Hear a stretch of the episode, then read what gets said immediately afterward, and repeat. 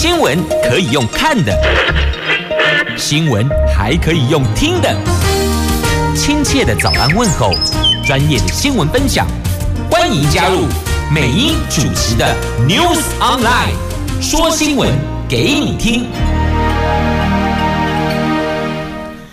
亲爱的朋友，台港后打开后，大家好，欢迎您再度锁定收听 new sunlight，我是美英，我是谢美英。好，那么今天四大报的三则头版头哦，分别是《经济日报》头版头，面板出现了断崖式的衰退，友达。上一季大亏一百零四亿，董事长展望保守，本来对未来都是乐观展望，现在是趋于保守。那么，《联合报》《中国时报》讲的都是两岸的问题哦。那么，《中时》呢，则标题。选前大谈军事，蓝营立委质疑是意图要塑造两岸紧张氛围，要拉抬选情。这顾立雄说，建构不对称战力，第一级后削弱中共侵犯台湾的能力。那么，联合报头版头，这蔡英文说，台湾越团结越安全。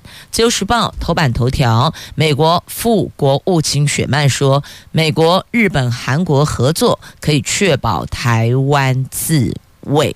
好，这个是在今天自由时报头版头条的新闻。接着我们来看自由时报详细的头版头，这美国副国务卿雪曼，他在东京与日本。外事外务省事务次官森健良，南韩外交部第一官赵贤东举行了三方的会谈，应应区域安全的情势，他强调，美国、日本、韩国一致认为，台湾海峡必须要保持和平。华盛顿将和日本、韩国合作，确保台湾的自卫能力。那根据韩联社的报道，雪曼在会后共同记者会上说，美国对台湾政策没有改变，我们将支持台湾的自卫能力，而且我们现在对台湾的立场就像多年来一样。一直保持不变呢。美国、日本、韩国外交次长就这个来讨论，三方都同意台湾海峡和平的必要性与重要性，而且这个对全球的商业乃至于和平稳定都非常重要。那么他们也警告北韩，如果合适，必空前强硬回应啊！因为那个金小胖哦，超不受控的，想放烟火就按。按钮就是这样，在美国、日本、韩国外交次长同意要加强贺阻北韩的军事威胁。那赵贤东表示，三方也是认为，如果北韩进行第七次的核试爆，一定要采规模空前的强硬回应。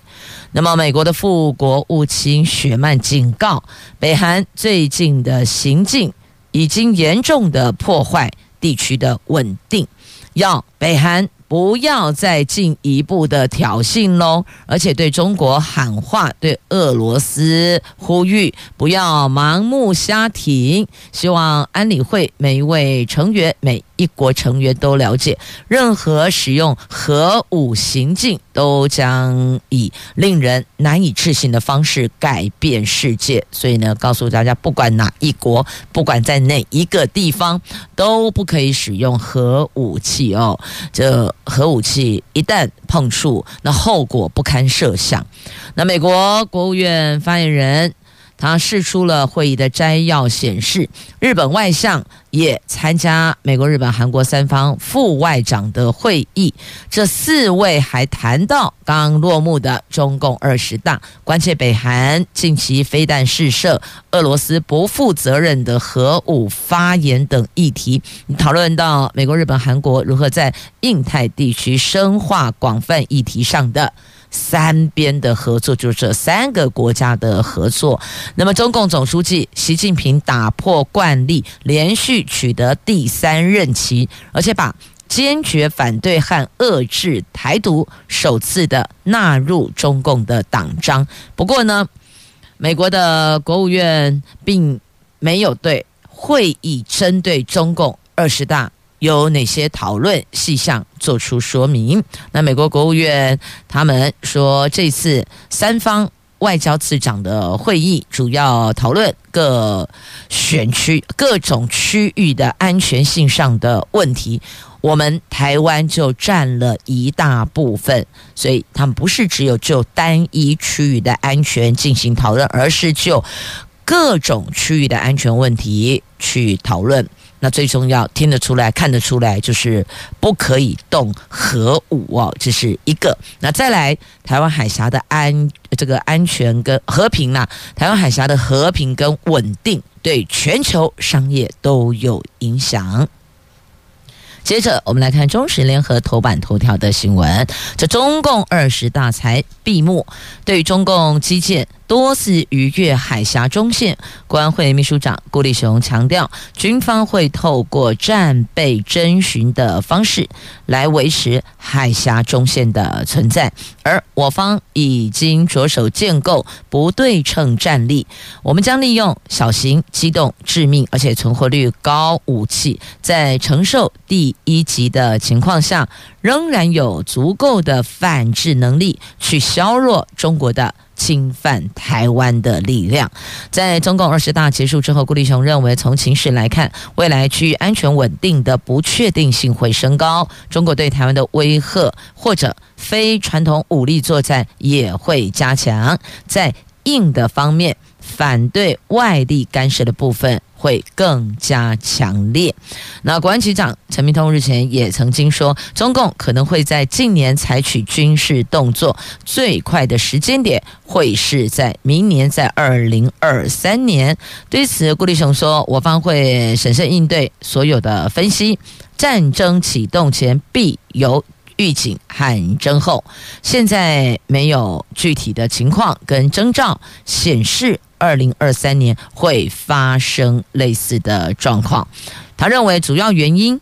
二十大后，中国要面对内部经济下滑、失业率上升、房地产恶化以及地方债务所引发的金融风险，还有动态清零等问题。所以呢，从现在起到未来的两年、三年内，应该还看不到中国要在台湾海峡采取冒进的行动。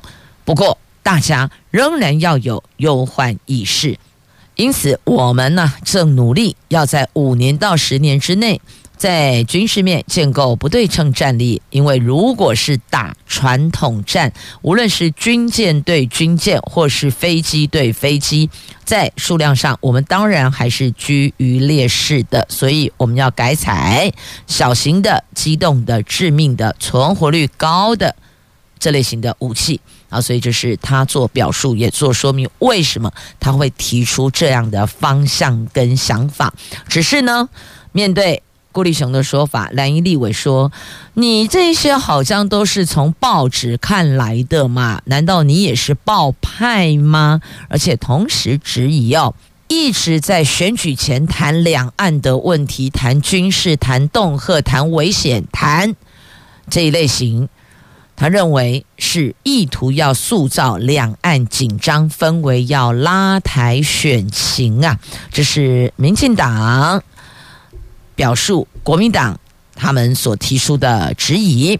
像国民党的立委李德维就认为，先是陈明通，就是国安局长哦，在上个星期在立法院说的，说明年对岸以战逼谈，那接着接棒顾立雄。他又说，两岸危机，你看这一前一后，就是意图要塑造两岸紧张的氛围。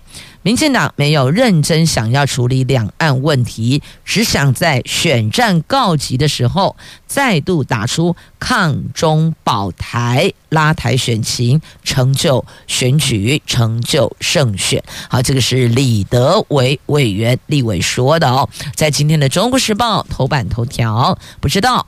乐听大众、国人朋友，您的感受度是如何呢？接着连接到《联合报》的头版头条，这总统昨天主持民进党中常会，首度回应，维持台湾海峡区域的和平稳定是两岸共同的责任。但面对中国威权主义的扩张，我们也必须强调，台湾越是做好准备，北京冒进的几率也就越小。所以结论就是，台湾越团结就越强壮。就会越安全。这个蔡总统说，他愿意和北京当局共同寻求和平方法。好，那这是在今天《联合报》头版头，其实跟中时头版头连接起来，也都会带到顾立雄跟上个礼拜陈明通所提到两岸紧张氛围的议题。那再来呢，陆克文对谈马英九，他们两位都认为两岸应该要的是沟通，要避免开战，所以要谈，而不是要战啊，不是要打仗，并不是啊，应该是要沟通。坐下来谈，谈出个共识来。即便没有共识，但至少也要做到双方虽不满意，但勉强都可以接受。来，陆克文认为，两岸还是有机会以政治、以外交解决实际的问题，或是历史的问题。两岸在九二共识上不同的立场，不能当作不可避免的障碍。两岸的领导人习近平、蔡英文应该再找到新的途径，恢复政治对谈，甚至啊，从其他的民间或是非正式的途径，能有途径让两岸恢复对话。这都是可以考虑的哦，并不要拘泥某种形式，说这个才可以，那个不行。只要能沟通，只要有途径，只要有路径，应该都是可以讨论的。好，这是在联合头版头。那当然，翻开内页，那也有相关的、相对的一些呃这个报道哦，像 A 三联合报的 A 三版面，这马英九。就提到了避战谋和非投降这七个字，避战谋和非投降，避就是避免的避，战争的战就避免战争，谋就是我们要图谋，我们要谋略，我们要谋划，和是和平啦。那非投降就听得懂了，不是要投降。我们避免战争啊，寻求和平，不是要投降哦。那澳洲的前总理说，中国美国战争可以避免。二零三零年的时候，如果台湾海峡没有冲突，那就是成功了。好，这是澳洲前总理所说的。接着我们来看财经新闻，我们前进经济日报。友达昨天举行线上法说会，公布了上一季的亏损，他们是暴亏呀、亏了一百零四亿。上一季哦，三个月哦，每一股净损一点二三元，是十年来单季最差的表现，而且连续两季亏损，单季产能利用率只有五成啊。董事长坦言，面对终端需求出现前所未见的。断崖式的衰退，他们需要比较长时间进行调整，所以呢，营运展望趋于保守。那友达是再度陷入每天亏损一亿元的逆境。群创将在今天公布第三季财报，法人预料这个亏损也将比第二季还要扩大，估计。单季净损又恐怕会上百亿元呢，所以这个就叫面板出现断崖式的衰退呀。那么接下来就看看今天群创的财报到底数字如何了。好，这个是在今天经济日报的头版头条的新闻。接着再来看。汇市汇率，台币新台币强弹一点零四角。哦，好嘎塞，终止连五贬，我打刚龙在贬值啊！这美元转弱效应升幅是这一个月来的最大，热钱回流，成交量增加到十九亿美元，这受到了国际美元转弱、人民币汇率强弹的影响。台币汇率昨天收盘强升一点零四角，这个涨幅是这一个月来最大，中长以三十二点二一五元收盘，终结连五贬。那也因为热钱转为汇入，金额大概有两三亿美元，加上出口商刚好月底积极抛汇，以及央行尾盘刻意卖汇拉抬，昨天汇市交投热络，总成交量扩大到十九亿美元呢。那台币汇率昨天罕见的强弹，除了美元走势疲软之外，市场传出中国人民银行行，只是国有银行卖出美元，使得人民币汇率上演了大反攻行情。我国央行也跟进尾盘抛汇进行调节，让台币汇率大升了一角，终结台币。连五日来的重贬的行情啊，这台币强弹一点零四角，总算终结连五贬呐，你都不知道的股市这个样子，然后汇市那个样子，股汇双杀，让许多的投资国人。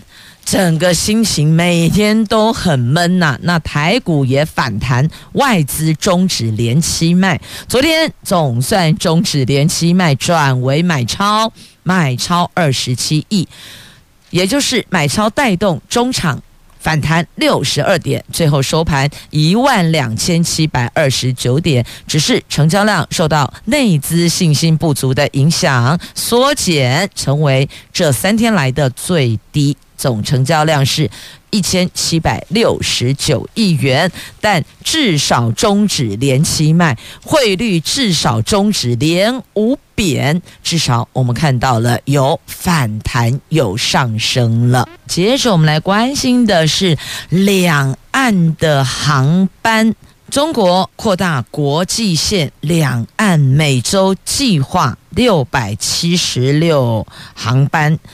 就客货航班六百七十六航班哦，那这个是在今天中时联合头版版面，经济日报放在 A two 话题版面的新闻。这中国大增航班，重启国门的信号灯亮了。那三十号起执行冬季、春季航季的新计划，叫冬春航季。新计划便利国际商务人员往来，两岸的客货班机每周六百七十六航班。这大陆国家发改委等多个部门在二十五号所提出来的，他们要采取措施便利国际商务人员的往来，所以大陆民航局昨天马上就宣布，十月三十号开始执行冬春航季。航班的计划，国际航班量能倍增。另外，大陆三十三个航点跟桃园等台湾四个航点间，每个星期将安排六百七十六班的客货航班。而这个是否意味着两岸航班可望大幅扩增呢？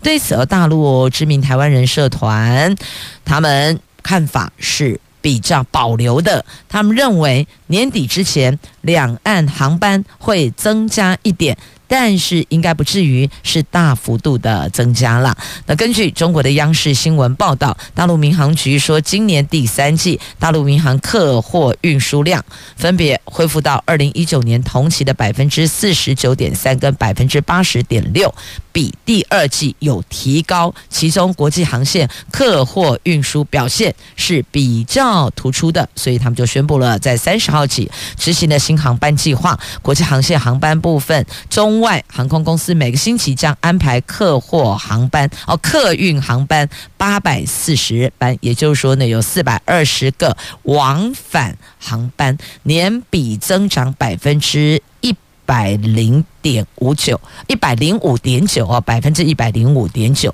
这是他们所做的一个调整哦。如果你有八百四十班，等于就是有四百二十个往返航班嘛，去还得要飞回来呀、啊，不是飞去了就不回来了哦。那个叫做投奔自由哈。来，接着拉回这个话题上面，那但是即便有增加航班，还是有防疫限制哦，还是有的。那这个部分。也要请所有的，如果是客班啊，就是呃客运班机的话呢，所有搭乘的民众还是得要遵循的，和疫情发生后我们执行的。要求的前后都是一致的。那这个是希望还是得 hold 住疫情啊。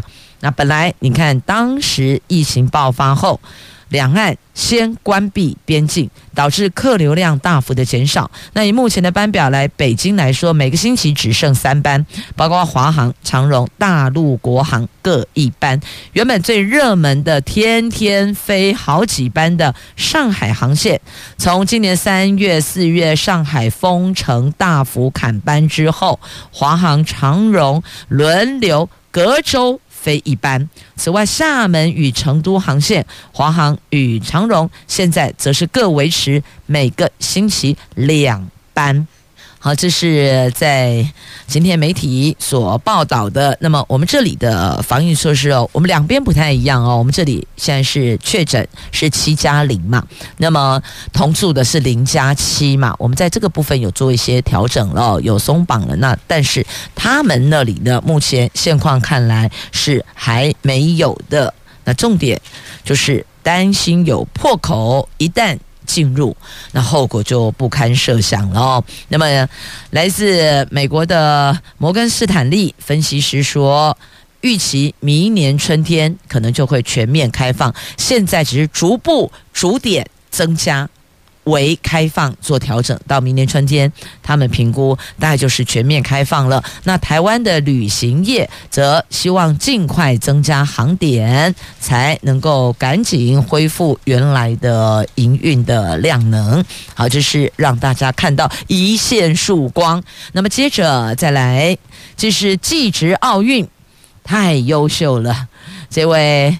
三名家商出身的穆芷萱拿下银牌了，这个是有技职奥运封号的第四十六届国际技能竞赛，今年十月二十号到二十三号，为期四天，在芬兰举行。那高雄市三名家商服装科毕业生穆芷萱，她在服装创作类拿下了。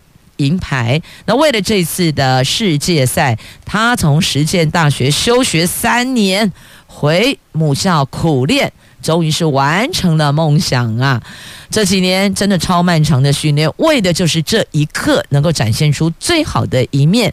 感谢老师、亲友们支持帮忙，因为有你们，才有现在的这一刻。哎，你要知道，三年时间很漫长。哎，他回母校苦练技能，为的就是要参加有技职奥运封号的国际技能竞赛，希望能够拿回好成绩。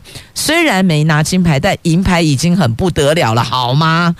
魔力气气跨买，而且你要知道。这些服装设计制作的过程，它其实是还蛮孤单的。你得独立去完成画图啦，就制图啊，然后裁剪呐、缝制啊。其实那那个时间哦，基本上我觉得是耐得住寂寞的人才有办法全神贯注哦。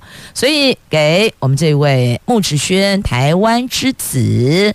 头号甜心，掌声鼓励一下。来，接着就是报头版版面，这资策会要告新竹市长候选人高虹安的论文侵权。那高虹安回应，全权委任律师处理。这民众党新竹市长候选人高虹安陷入论文侵权的争议，资策会日前已经发函要求高洪安公开说明，但受双方对于侵权与否还是没能达成共识。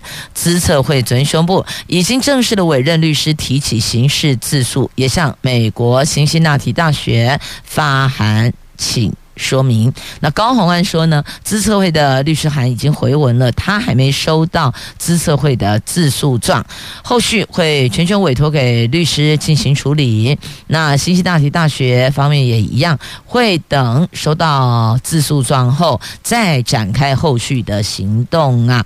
那现在高虹安的论文涉嫌抄两篇研究成果呀，那这到底真相为何？可能还是得由双方委任的律师进入司法程序去厘清了。好，就是在今天《旧书报》头版版面的新闻。那么，另外一则新闻来看，中时头版下方，你还记得吗？台北湿地动物园的团团圆圆呢？现在团团身体有状况，病况恶化。进入舒缓照护，所以呢，他就不见客了。因此，游客去看不到他，因为他在休养。这台北市立动物园大猫熊团团第二次的磁振造影检查结果昨天出炉，他的病灶区域明显的扩大了。病程进展很快速，脑部的恶性肿瘤几率大幅提高。园方说会对团团的医疗饲养方式跟专家保持联系。目前评估以动物福祉为考量，将采取类似人类的安宁治疗来舒缓疼痛症状，不再做任何的医疗处置了。如果真的后续还是无力回天，那是不是在这一段时间让他尽量如何舒服就如何安排？这很多。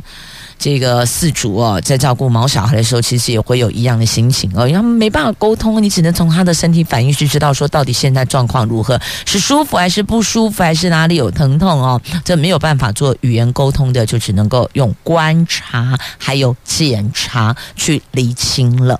好，这是在今天中时头版下方的新闻。那么接着再来，《自由时报》头版有。明年起，育儿津贴取消排付，所以因此新增两万五千个家庭受惠。政府发放每个月五千元的育儿津贴，将取消现行的排付条款。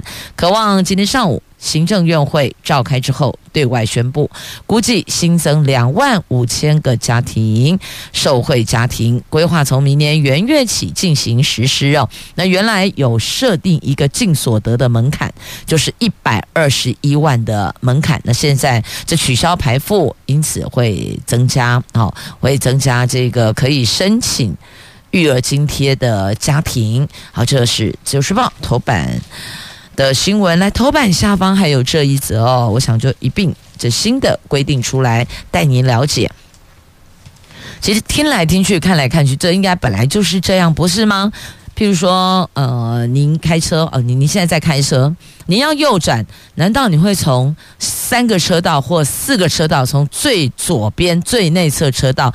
大右转往右边跑，一般来讲，常理来讲比较不会，会先把车切到最外侧的车道，打右转灯，到您要右转的路口再右转。对不对？一般应该是这样了，但发现好像，呃，台湾随性的朋友比较多一些些哦，可能都忘记了马路不是你开的，马路不是你专用的哦。然后呢，要左转要右转啊，被倒退噜拢来哦。那现在告诉你，十一月开始实施右转车。必须要靠右，就是最外侧的车道。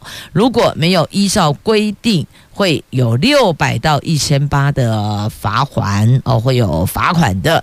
那再来新制哦，明年七月新车必须要配备反光背心。虽然这一件反光背心价格并不是非常的昂贵，但是它会成为标准配备之一。这新车的。部分，那么车辆故障的时候，我们会摆设三角故障标志。明年七月起，新车要强制配备反光服装或是反光背心。如果在昏天暗地的天候中，车主穿了可以增加安全性。另外，十一月起，汽车右转必须切入最外侧或是右转车道之后再右转，否则是可以处六百元到。一千八百元的罚锾的哦，所以在这里告诉你有两个重点。第一个重点就是刚刚提到，明年七月起，所有的新车必须要配备反光背心。那当然，你不是新车，你觉得你认同加一件反光背心是比较安全的话，你也可以自行添购，放在车上，希望不要用到。但如果一旦需要，用到这件反光背心，可以增加车主或是车上乘客你下车协助这个呃指挥，或是协助这个厘清，或是等待其他救援车辆到来时候，可以保护你的安全啊！这个是反光背心。那另外一个十一月开始实施，不用等到明年七月了。熬够鬼杯搞啊，下个礼拜就十一月，十一月起实施，右转车辆必须要靠最外侧最右边的车道。安内无聊盖不？有听清楚了？有记下来了吗？不然的话呢，您就伤荷包了。只是伤荷包事小，你要知道险象环生，造成用路人的危险。这条加是大条的啦。来，我们逐步来看，先看疫苗的部分哦。这个疫苗。莫德纳 BA 五的疫苗最快下个月初可以到货，审查通过喽。第一批大概是六十万剂到七十万剂，如果有不足再买 BNT。这 BA 五疫苗要来了，卫福部说食药署通过了莫德纳 BNT 次世代 BA 五双价疫苗的紧急使用授权审查。指挥中心说，今天将召开卫福部传染病防治咨询会预防接种组的专家会议，讨论后续的接种事宜。那莫德纳最快十一月上旬到货，第一批六十万到七十万，后续还会陆续都过来。只要他 EUA 审查通过了，后续就是进来进来，然后呢，我们会做一个这个检验，然后后续就可以开始安排接种了。那 BNT 两款。次世代疫苗也通过了，好，这是有关疫苗的区块。那十一月一号实施第七轮的快筛实名制，长者跟幼儿免费再领五剂哦。长者跟幼儿十一月一号开始免费再领五剂的快筛。好，继续再看，这是我看到哪儿去了？好，来，渔电共生的问题啊，渔电共生问题超多的，绿营立委是群起炮轰，你看，连自家委员都不支持了。陈亭妃说，这个抢租冲击到渔民的生计。邱意莹说，应该要精准的掌握养殖物种啊，不要说不不诶销不出去，搞得渔民又惨赔，然后政府又要来补助，所以这鱼。电共生啊，到底要怎么样才能够和平并进、共创双赢呢？与电共生有争议，立法院的经济委员会昨天邀了农委会、经济部、环保署进行专案报告，连。执政党的自家立法委员也都提出质疑呀、你看，有陈金飞、有邱意莹，他们都有提出来了，一定是地方民众的心声向立委来反映，希望能够代为转达。所以，这后续到底有没有可能有转圜呢？据说台南的渔民下个星期要北上抗议哦，未来控议呀啦。好，那么接着再来，我们看，这是在今天。媒体报道的头版版面，我记得头版有露出，哎，我们的金门大桥到这丢了，都得加了。金门大桥通车，十月三十号连接大小金门，提升陆运就医观光的发展。本来温贼尊爱安的海里咋混金，现在开车只要五分钟。十月三十号，五分钟可以从小金到大金，大金到到小金。好，不管大金也好，小金也罢，拢是空金没啦。而且还附挂的电力、电信、水这些民生管线呐、花了十年的时间，历经十年，耗资九十六亿打造完成。过去大小金门之间只能交通用船舶半个小时对开一个航班，大概我记得是二十分钟了，含走上去上船到下船，total 哦，上船到下船到二十分钟哦，这太开心了。身为小金门人，美英超级乐见，因为每次回去啊，一旦海海海，我就只能够欣赏那个海天一色的景致哦。那开车驰场。我觉得这个风景也很美丽，也很棒哦。好，乐见大小金，这个金门大桥通车了，也会带来观光的发展。小金门的小芋头，偶尔就吼起来哟，大推；还有小金门的马烙嘛，就吼起来哟，大推。好，爱配得。